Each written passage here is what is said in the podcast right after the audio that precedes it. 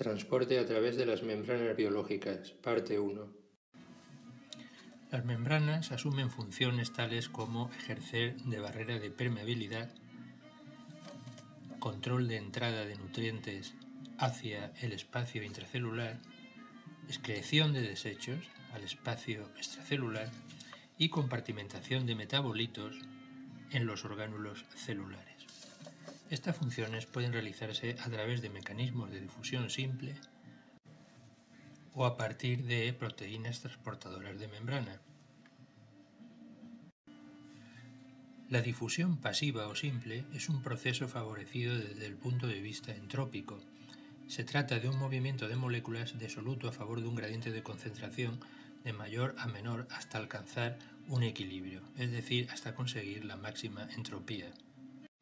La cinética que sigue este proceso es lineal y depende de la diferencia de concentración entre los dos compartimentos, es decir, cuanto mayor sea la diferencia de concentración, mayor será la velocidad.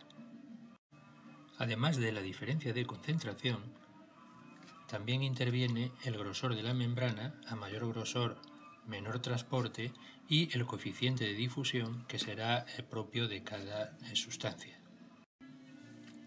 La difusión de cada molécula viene definida por su coeficiente de permeabilidad, que puede definirse como el cociente entre el coeficiente de difusión y la, eh, el grosor de la membrana. Moléculas pequeñas polares, no cargadas como agua, etanol, urea, glicerol, difunden relativamente rápido. También moléculas hidrófobas y algunos gases. Sin embargo, moléculas más grandes polares, como glucosa, triptófano, iones sobre todo, difunden muy lentamente. La difusión facilitada o mediada por un transportador también es un proceso favorecido desde el punto de vista entrópico. El soluto se transporta a favor de un gradiente de concentración, desde el sitio de más concentración al de menos pero sin embargo intervienen proteínas integrales específicas para el transporte de una molécula o grupo de moléculas de estructura similar. Estas proteínas pueden transportar una sola sustancia, y en ese caso tenemos por ejemplo un uniporte, o dos sustancias en la misma dirección. Entonces hablamos de simporte o en opuesta dirección, por ejemplo en este caso, y entonces hablamos de antiporte. En el caso del transporte de dos sustancias, ya sea en la misma o en distintas direcciones, se habla de transporte acoplado. La cinética de la difusión facilitada es similar a la cinética de Michaelis-Menten de las reacciones enzimáticas.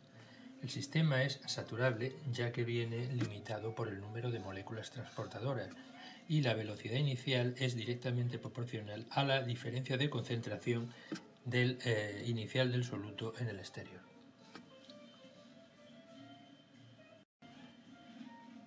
En un posible mecanismo de la difusión facilitada tenemos una conformación inicial en la que el centro de unión del soluto está expuesto hacia afuera.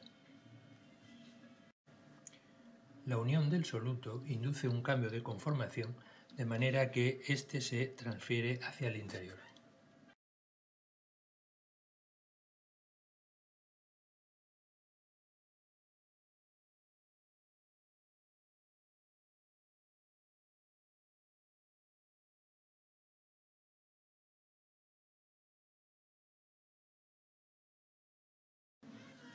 Un ejemplo típico de difusión facilitada es el caso del transportador de aniones del eritrocito, también llamado proteína de la banda 3.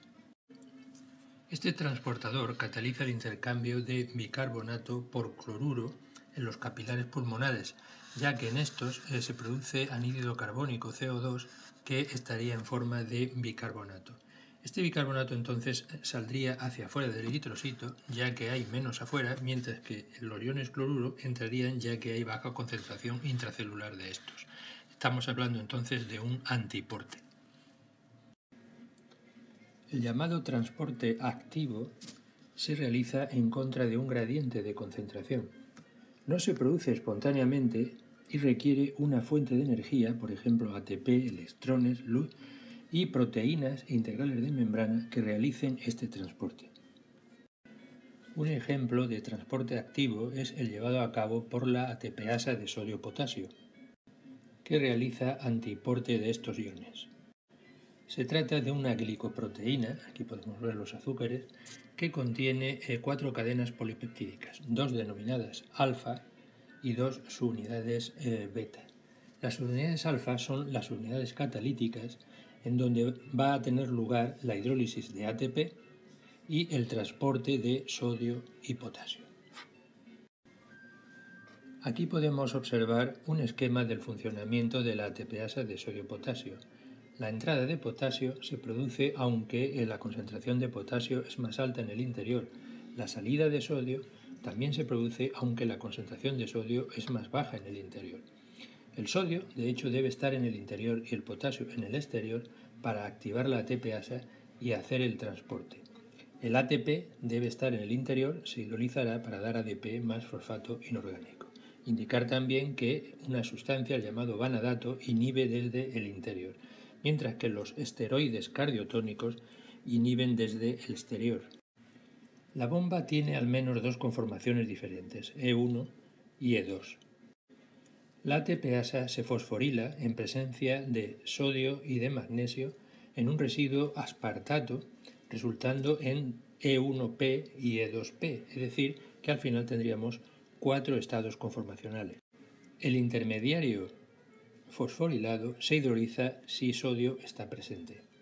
El ATP no se hidroliza a menos que sodio y potasio se transporten, entonces se produce lo que se llama el acoplamiento.